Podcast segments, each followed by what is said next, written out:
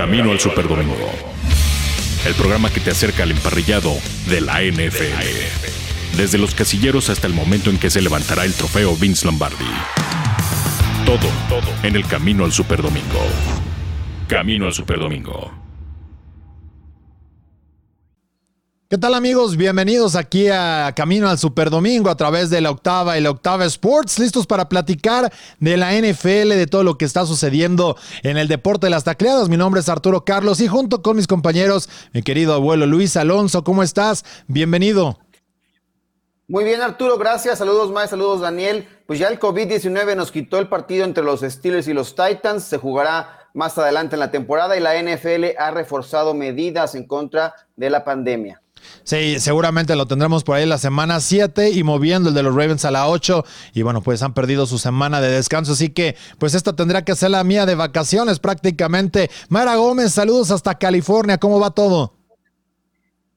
¿Qué tal muchachos? Saludos a todos. Recordarles que ya estamos en el mes de octubre, el mes donde se promueve la, detección temprana del cáncer del mama. Recordarles también que esto no solamente afecta a las mujeres, sino a los hombres. La NFL lo apoyará a través del mes utilizando el rosa para promoverlo. Así que es muy importante que ustedes también se autoexploren. Así es. Y bueno, pues eh, Daniel Manjarres, saludos. ¿Cómo andamos? ¿Qué tal Arturo, abuelo, May y nuestros amigos de la Octava Sports? Pues ya arrancó la semana 4 de la NFL y ya ganó un equipo que no había ganado. Los Denver Broncos consiguieron su primera victoria, pero se vendrán mejores juegos. Y ya me di cuenta por qué May viene con ese atuendo rosa tan, tan ad hoc al mes que estamos, empezando. Así es. Y bueno, eh, también tuvimos ya pues este 2 de octubre que no se olvida y también en el fútbol americano tiene un significado especial porque fue el primer partido eh, de la NFL precisamente en tierras aztecas de temporada regular, pero estaremos platicando también de ello. Scoreboard. Los resultados del fin de semana en el camino al Superdomingo. Vamos con lo que sucedió allá en Nueva York con este partido entre los Broncos y los Jets, un duelo eh, que tenía Red Ripping como titular abuelo y que pues parecía que no aportaba mucho el juego en el papel y terminó siendo de alto voltaje el encuentro. Sí, un partido intenso en el cual el sobrino de Mark Ripien eh, se apareció, tuvo un buen pase de touchdown con eh, Jared Judy, pero a mí lo que más me impresionó fue la bloqueada eh, la intensidad que le puso para eh, un touchdown de Melvin Gordon. Salió eh, una jugada que parecía rota gracias al bloqueo de Ripkin. Se convirtió también en un touchdown y con eso borró de alguna manera los errores que había cometido Pick Six. un día intenso en su debut en la NFL. Sí, tuvo ciertos problemas, pero bueno, al final Mayra lo llevó, ¿no? Así es, logró el primer triunfo de los Denver Broncos. La verdad es que muchos dudábamos de este undrafted rookie, algo que no sucede mucho, pero se le dio la oportunidad en este jueves por la noche. Un muchacho completando 19, 31 pases y la verdad no sé qué tan prometedor sea su futuro, pero por lo menos ya tiene el primer triunfo para el equipo yo lo que destaco de, del juego es la defensiva de Denver. Consiguió seis sacks y provocando una autocaptura de Sam Darnold, que él solito se, tropieza, él solito cae al, al, se acaba la jugada. Pero la defensiva de, los Broncos desde la primera semana, yo lo vengo diciendo, una defensiva que sin Von Miller ha tenido que, que, apechugar, como se dice, ha tenido que eh, eh, repartir la responsabilidad entre los 11 que están dentro del campo y ayer gran actuación con seis capturas sobre el mariscal de campo de los Jets. Ahora ya está en el caldero, ¿no, Manja? Eh, Adam Gates, el coach de los Jets, ya está en el caldero con este inicio 0-4. Sí, Adam Gates está en el caldero desde la semana 1. Yo no confío en Adam Gates. Desde la temporada pasada. desde la temporada pasada está en el caldero. Después, después de esta derrota en contra de Denver, sin duda es el primero que vamos a intentar ahogar dentro del caldero porque 0-4 otra vez Ah, pero espérate, terminaron el año pasado 6-2 eh, su racha, lo platicamos el jueves pasado en camino al Super Domingo que ustedes pueden seguir y descargar también la versión de podcast para que, bueno, no se pierdan ninguno de los programas eh, que tenemos día a día, de lunes a sábado, como eh, ustedes lo pueden seguir y los domingos también. Así que, bueno, pues es parte de todo el repertorio que tenemos en camino al Super Domingo. Fútbol and chill. Fútbol and chill. El fútbol sale de la cancha y llega a otra forma de entretenimiento.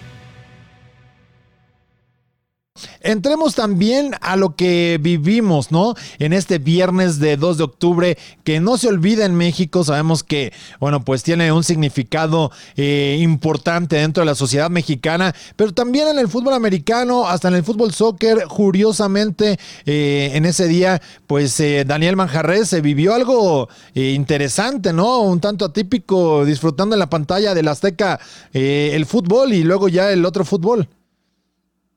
Sí, se, se vivía a, la par del juego entre en el Estadio Azteca entre los Cardinals y, San Francisco. Se vivía en Brasil el Mundial Sub-17 con esta generación llamada una de las generaciones de oro con, con Giovanni Dos Santos, con Carlos Vela, con estos jugadores que tenían apenas 17 años y conseguían la medalla de oro en el Mundial, conseguían el campeonato. Pero lo más interesante que dentro del Estadio Azteca, en las pantallas, se, se proyectaba el triunfo, se proyectaba el juego. Entonces fue algo que calentó todavía más a la afición mexicana, que si bien es muy calurosa, que si bien cuando viene la NFL a México demuestra todo su cariño, todo el calor que tenemos como cultura, pues el triunfo en el deporte principal de nuestro país, en, esa selección, pues imagínate, era una locura aquel día en el Estadio Azteca. Abuelo, ¿tú qué recuerdas del 2 de octubre? A ver, a ver, platícanos un poco, ilústranos. Un poco de esto también, eh, la gente estaban, los 49 como que se sorprendieron, que, qué tanta, tanta emoción tiene la gente. Pero yo recuerdo también muy bien que dos jugadores, perdón, siguen en activo, que tuvieron participación en aquel duelo. Bueno, de hecho casi tres. Hablamos de Larry Fitzgerald, receptor abierto de los Cardinals, que sigue ahí, y bueno, ahí tuvo inclusive un touchdown en ese partido.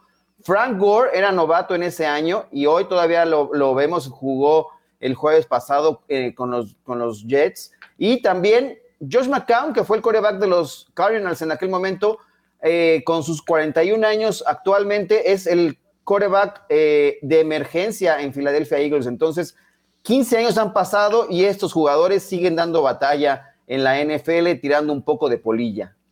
Mayra Gómez, ¿tú qué, recuerdas de esto? Porque, digo, eras una chamaca. Sigue siendo una chamaca, pero eras aún más joven. Sí, de hecho era mi segundo año en la universidad, pero no, de recordar, recordar, pues estaba con mis amigos disfrutando, entonces sí se recuerda el partido, como bien lo dijo Manja, la celebración de la selección mexicana en ese entonces, pero aparte de eso, creo que lo que más importa sobre este partido es el hecho de que la, la gente de, los, de la comunicación de los 49ers aún lo recuerdan, el, el gerente, el manager de Communications Department, Bob, todavía me platicó apenas hace unos meses precisamente de que ellos querían regresar a México porque recordaban lo emocionante que era poder estar con esa afición y la pasión tan diferente a la que se vive acá en Estados Unidos. Sí, distinto, eh, con ese especial sabor. Eh, y digo, pues ya eh, a lo largo del, fin de semana han estado pues ahí rodando parte de nuestras fotografías, ¿no? Viviendo la experiencia. Nosotros, bueno, en el caso particular, hasta usaba jersey cuando teníamos el programa de Dis por Avanzar. Ahí andaba con Jorge Mille desde arriba, pues cubriendo el partido ya también.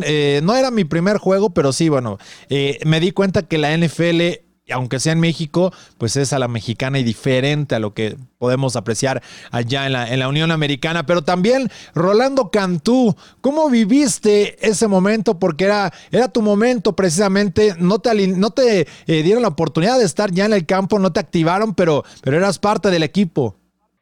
Lo que más recuerdo de la semana del 2 de octubre, el primer partido de temporada regular en contra de los 49ers en el Estadio Azteca, pues fue que me aventé toda la promoción. La verdad que todo verano fui este, con los dueños de Cardenales, con la familia Bidwell, y, fueron viajes muy interesantes porque empezamos a, crear este, ese awareness ¿no? En, el DF y sobre todo que iba a ser el primer partido de temporada regular, algo histórico. 103 mil personas pudieron disfrutar de todo esto en el Estadio Azteca. Y yo estaba listo, bien prendido para que me activaran y no me activó el, el coach Dennis Green en paz descanse. Ocupábamos un linebacker eh, James Darling, el titular, estaba un poco lesionado, que al final del día sí jugó parte de, ese, partido. Este, y bueno, estuvo inactivo eh, en la banda, estuve inactivo con Kurt Warner, eh, pero me acuerdo muy bien que le dimos la vuelta a este partido porque íbamos perdiendo horrible en el primer cuarto y finalmente como que Cardenales empezó a demostrar que podíamos con el paquete. Josh McCown hizo un gran trabajo este, en la ausencia de, Kurt y, bueno, desde entonces como que tenemos un poquito más de, de Bird Gang allá en el DF. Me encantó, una experiencia única. este, jamás se me va a olvidar y sobre todo que, bueno, pudimos representar a nuestro fútbol americano estando en Estadio Azteca. Muchas gracias, compadre. Y bueno, pues ahí está parte del mensaje. Rolando Cantú y uno de los Mexican Pros que también pueden seguir eh, de lunes a viernes a las 10 de la mañana en Buenos Días Fútbol con Marco Martos, con Carlos Rosado, con Tyson López. Está poniéndose bastante bueno el programa, así que eh, ahí está la invitación. Pero, ¿qué les parece si vamos a conocer un poco más del fantasy, las recomendaciones con el abuelo y Mau Gutiérrez para este fin de semana? Show me the money. Football Gambler. Nuestro staff mete las manos al fuego por sus equipos. ¿Qué tal? Muchas gracias. Entremos en materia de Stardom y Citen para esta semana. Mauricio Gutiérrez, ¿cómo estás? Abuelo, muy bien, muchas gracias. Pues vamos a hablar de a quién alinear y a quién no en esta semana 4 en el Fantasy. Primero voy a comenzar por la posición de coreback. Tengo al novato Joe Burrow, que se ha convertido en una revelación en cuanto a fantasy se refiere. Dos semanas consecutivas con al menos 20 puntos y esta semana enfrenta a Jacksonville que suele ser muy vulnerable y permitir muchos puntos fantasy. Ya lo vimos la semana pasada con Ryan Fitzpatrick. En la posición de corredor tengo a Darrell Henderson de los Rams. Se ha adueñado de la titularidad en este equipo, que además es el equipo que más está corriendo el ovoide en general en cuanto a porcentaje de jugadas por tierra. Así que las oportunidades seguirán estando para Darrell Henderson. Habrá que ver qué sucede con K-Makers y con Malcolm Brown, pero de entrada Henderson deberá tener la gran mayoría de oportunidades, tal como sucedió la semana pasada cuando tuvo el 75% de las oportunidades. De wide receiver tengo a Kenny Goladay de eh, Detroit enfrentando a New Orleans y de Tiden me gusta Mike Gesicki de los Dolphins. Desde la posición de corebacks me parece que hay que sentar a Carson Wentz. Eh, ha sido desastrosa eh, su inicio de temporada. Una, por falta de jugadores eh, clave en la posición de receptores y además ahora la lesión de Dallas Gether tampoco le va a dar muchas facilidades al, al coreback de Philadelphia Eagles. Creo que es momento de sentarlo, inclusive de tirarlo, considerar alguna otra opción y no guardarlo en la banca hasta que no veamos que tenga mejores resultados. Para mí, en la posición de corredores, eh, si hay backfields que son complicados, eh, son el de Detroit y también ahora el de Tampa Bay. Eh, nos demostró que no, no hay todavía en quién confiar. Bruce Arians no sabe bien o irá utilizando alguno, ya sea Leonard Fournette o Ronald Jones, eh, según el matchup que vaya teniendo en el partido. Entonces, habrá, habrá que tener la consideración de cuál sea la opción. Está complicado este backfield. Y desde la posición de ¿A quién? Ayúdame, Mauro, en la cuestión de los eh, receptores. ¿A quién sentarías? De los receptores, yo dejaría en la banca a T.Y. Hilton. Es el líder en targets, es el líder en recepciones de los Colts, pero no ha habido química con Philip Rivers es el wide receiver 74 en puntos fantasy por juego, así que es mejor dejarlo en la banca y en la posición de tight end podemos eh, nombrar a Jimmy Graham de los Bears, quien viene de ser el mejor en puntos fantasy la semana pasada, pero no hay que perseguir esos puntos porque es poco probable que vuelva a tener esos números. Finalmente, ¿alguna recomendación de defensiva, Mau, ya para eh, terminar este episodio? Defensa, me gusta la de los Broncos enfrentando a los Jets y me gusta también la de los Jets enfrentando a un coreback novato no drafteado. Picks. Pronósticos de la siguiente semana. Camino al Superdomingo. Bueno, pues regresamos contigo mismo, mi querido abuelo. Al final ahí está la, la situación. Venga, pues que le entramos ya a los picks con el directamente o qué vamos a hacer? Dinos. Pues vámonos con el Browns Cowboys rápidamente. A ver, ¿qué es lo que nos espera para este partido, abuelo? Mira, yo creo que si OBJ, Odell Beckham Jr., no luce en este partido, ya no lo va a hacer en la temporada. Entonces, ya lo decía también un poco en las recomendaciones, pero el tema es eh, este asunto. Eh, justamente contra la defensiva de los Cowboys ha lucido. ¿Quién no recuerda aquella atrapada espectacular cuando jugaba todavía con los Giants? Pues ahora tendrá que ser su momento. Ha tenido cinco touchdowns en siete enfrentamientos contra los Cowboys, pero eh, me parece que el triunfo será para los Vaqueros de Dallas. De acuerdo, abuelo, para mí el triunfo será de los Cowboys y vaya que la ofensiva con sus 380 por promedio en estas primeras semanas creo que va a ser un excelente reto para la defensiva de los Browns, que en ese momento no les está yendo muy bien, pues son la cuarta peor dentro de la NFL y creo que Jack Prescott estará mucho mejor este fin de semana. Además, por allí Zeke Elliott está de mejor en peor y es momento de levantar. Así que los Dallas Cowboys saldrán con el triunfo. Sí, por el otro lado del balón, el lado defensivo, creo que es una excelente prueba para la defensiva de los Cowboys. Si bien han enfrentado eh, ofensivas poderosas por aire como la de Atlanta, como la de Seattle, ahora van a enfrentar una, van a enfrentar una ofensiva poderosa por la vía terrestre con Nick Chop, con Karim Hunt. Entonces, es momento que la defensiva de Dallas ya le dé el respaldo a su ataque, que le dé el respaldo a Dak Prescott, que es el líder en yardas de la NFL. Pero eso se olvida porque su defensiva acepta 38 puntos por partido y así no puedes ganar un partido. De acuerdo, de acuerdo. Pues bueno, ahí está parte del panorama. Partido que tendremos precisamente este domingo a las 12 del día. Ya viene, ya viene este partido entre los Browns y los Cowboys. Camino al Superdomingo. El programa que te acerca a la cancha para darte acceso al Superdomingo.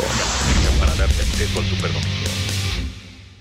Y bueno, pues eh, seguir platicando de estos eh, pronósticos, pero antes nos interrumpió el juego del COVID contra los Titans porque salieron eh, infectados después del juego ante los Vikings. Afortunadamente los vikingos no tuvieron problemas, abuelo, pero que es claro, ¿no? Este, este panorama que ahora al juego de Steelers lo hace postergarlo porque además los casos positivos continuaron con el conjunto de Tennessee y bueno, pues esto los ha metido en ciertos problemas. Afortunadamente nada grave en el tema de salud, pero sí en, ya en la operación dentro de la liga.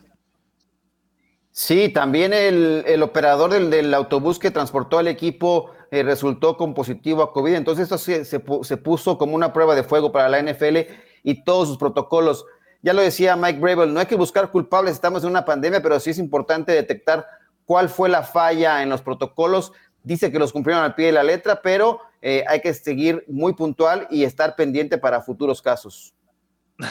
Bueno, creo que esta pausa de, del juego que se haya suspendido, que se haya pasado a otra fecha, le viene bien a los Steelers, porque los Steelers tienen marca de 3-0, pero le han ganado equipos de 0-3 y era la primera vez que enfrentaban a un equipo también con marca ganadora como eh, la de ellos de 3-0, que son los Tyrants, y que es un equipo que viene jugando de menos a más. Entonces, iba a ser un juego interesante. Eh, hablar de, de, los protocolos, creo que eh, e, es un tema delicado, es un tema importante, pero en lo de deportivo iba a ser un gran juego para ver de qué están hechos esos Steelers que para mí todavía no me convencen.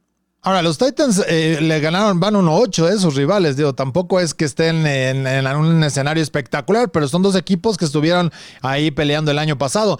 Ahora, también marcar algo importante en, este, en ese sentido. Eh, los equipos que han descansado en la semana 4, que es algo raro, han llegado a Super Bowl incluso. No sé por qué, eh, si es un tema anecdótico o realmente ayuda eh, descansar tan temprano en la temporada. Yo creo que ayuda cuando te estás perfilando hacia octubre, ¿no? Finales de octubre, la semana 10, por ahí. Creo que es donde realmente conviene el descanso, pero bueno, pues es parte de, las estadísticas que, que logran acompañar esta, esta parte. Ahora, un juego importante, abuelo. Bills Raiders, qué juegazo, ¿no? Eh, nos espera.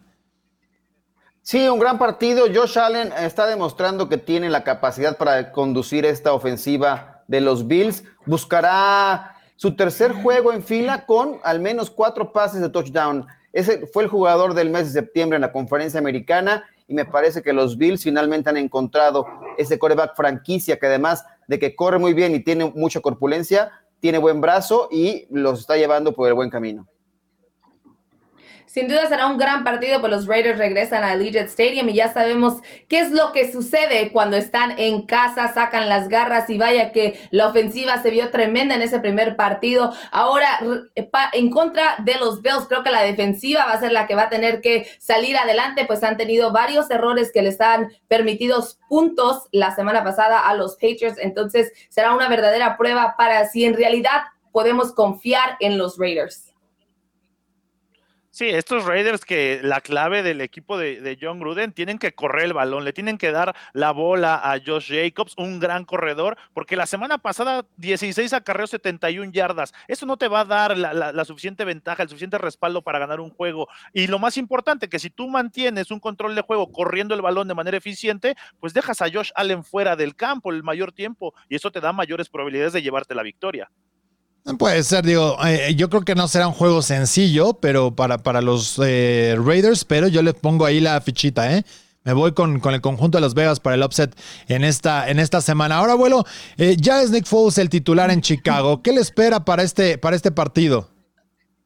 Yo creo en Nick Foles y creo en los Bears de Chicago. Pocos son los que están haciendo esa, este pronóstico. Me parece que van a estar peleando inclusive el título de la División Norte de la Conferencia Nacional. Y Nick Foles eh, le suele ir bien contra rivales de la conferencia americana. Va a buscar eh, su cuarto juego contra un rival de la, AFC con más de 270 yardas. Yo creo que podrá estar ahí rondando las 300, 310 yardas y tendrá por ahí un par de touchdowns. Ya encontró conexión con una cerrada Jimmy Graham que parece ser que ha resucitado su carrera acá con este equipo de los Bears de Chicago. Para mí van a ganar los Bears.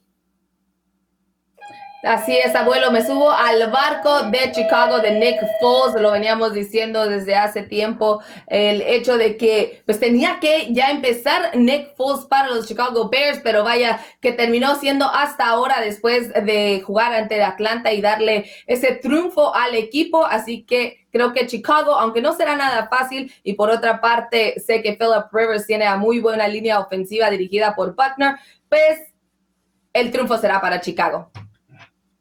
Ahora, el abuelo mencionó a, un, a un, jovenazo, ¿eh? un jovenzuelo como Jimmy Graham, que está teniendo su segundo aire ahí en Chicago, pero creo que es momento de que Nick Foles demuestre todo lo que se ha hablado de él, de que si tenía que ser el titular, de que si eh, el juego pasado lanzando 188 yardas, tres touchdowns, puede ser el coreback que lleve a Chicago a playoffs, es el momento de demostrarlo, tiene con qué hacerlo, tiene, me parece, al equipo y el domingo será una buena prueba.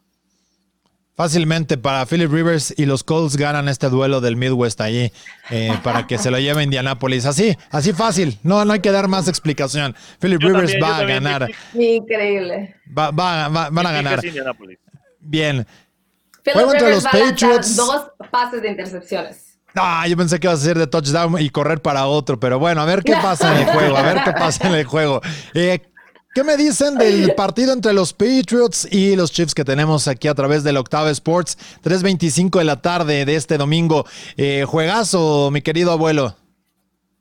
Sí, va a ser un juegazo, un deleite ver a Patrick Mahomes en el terreno de juego. Eh, me parece que también Andrew Reid había guardado parte del playbook eh, para los partidos importantes, ya lo demostró contra los Ravens. Esperemos muchas emociones y otras jugadas espectaculares por parte de Mahomes. Me parece que es un gran, porque además los eh, Chiefs han ganado tres de los más recientes cuatro duelos en esta rivalidad. Me parece que va a prevalecer ese dominio sobre los New England Patriots es que es Mahomes. Así de sencillo este chico que parece que juega con las defensivas, parece que hasta se burla en sí. Bueno, no, no de una manera grosera, pero como que está viendo el equipo y dice, ok, aquí empiezo troteando, troteando, y al final de cuenta destruye cualquier defensiva que se pone. Lo acaba de hacer ante la defensiva de los Ravens, que es una de las mejores en, en la NFL. Y vaya que los Chiefs será un partido muy interesante, pero los Chiefs se llevarán el triunfo. Oye, yo ya quiero ver ese juego porque ya quiero ver el ajuste defensivo que Bill Belichick le va a poner a esta ofensiva explosiva. Si alguien en la NFL sabe anular las ofensivas contrarias, sabe anular a los principales jugadores de una ofensiva, es Bill Belichick con los New England Patriots. Entonces ya quiero ver, quiero ver qué estrategia defensiva va, a usar el equipo de New England y yo le doy mi pick a los Patriots. Yo, yo, yo voy con los Chiefs, pero, pero yo, yo coincido en cómo pueden ajustar el partido. Creo que puede estar apretado, abuelo. Sí. yo también. El, tema es ahí con Belichick, suele concentrarse en alguien en particular. Elimina, por ejemplo, fue Darren Waller en el, juego previo contra los Raiders. ¿A quién se va, ¿En quién se va a concentrar con tantas armas que hay en los Chiefs? En todos, en todos, en, Kelsey, en, Derek Hill y en Patrick Mahomes. Pero bueno, a ver, a ver cómo lo logran frenar. Pero a ver, denme rápidamente sus picks. Estamos terminando el programa. Eh, ¿Quién gana Giants Rams? Rams. Rams. Ajá, a ver. Me voy con los Rams. Los Rams Híjole. también. Todos rápido, ajá. Y luego Eagles contra los 49ers, abuelo. Es que está muy sencillo. Yo creo que también va a ser San Francisco. Todos van con Creo San Francisco, ¿no? unánime. No, no, no, no, 49ers. creo. Yo le doy mi pick a, los, Ah, a los Eagles. Ah, bien, manja. Órale. Eh, en el Chargers ¿Quién está Buccaneers. Chargers Buccaneers. ¿Todos van con los, con los Bucks Ah. o alguien va con los Chargers? Buccaneers. Yo mis Bucks de Buccaneers, toda la vida. Tom Brady. Híjole, son Sí. eh, Buccaneers. Brady Believers, Brady Believers. Y los Falcons contra los Packers por oh, más de 10 puntos. ¿Quién ganan por más de 10 puntos o no? Van a Packers. remontar otra Ah, vez los no, no. Packers. Ah, güey. Sí. Por 10 juego- puntos no ganan los Packers. ¿No que no ganan por los pero no 10? por más de 10 puntos. Yo creo que sí lo ganan creo por más de la 10, ¿eh? Van a hacer muchos puntos, Ah, van a hacer muchos Atlanta- puntos. Atlanta genera puntos. Bueno, a ver cuántos, a ver a Sí, va a cuántos un- aguanta. Va a ser un tiroteo. Hablemos de Exacto. tiroteo. ¿Sabes Va-? Este va a ser ¿Y sabes otro. qué? Que no va a estar, no va a estar Allen Lazar por parte No, de. hay bajas, hay bajas de los Packers ahí importantes. Ya. Pero bueno, ahí está Luego el panorama. Muchas gracias por habernos acompañado en Camino al Super Domingo y recordarles que nos pueden eh, seguir a través de las redes sociales y también de los diferentes espacios en las plataformas digitales de Máximo Avance en las redes sociales para que sigan todos los programas que tenemos. Nosotros nos despedimos y recuerden, el fútbol americano se vive aquí en la octava con el equipo de Máximo Avance. Muchas gracias, hasta la próxima. Esto fue Camino al Superdomingo, el programa que te acerca al emparrillado de la NFL. Camino al Superdomingo.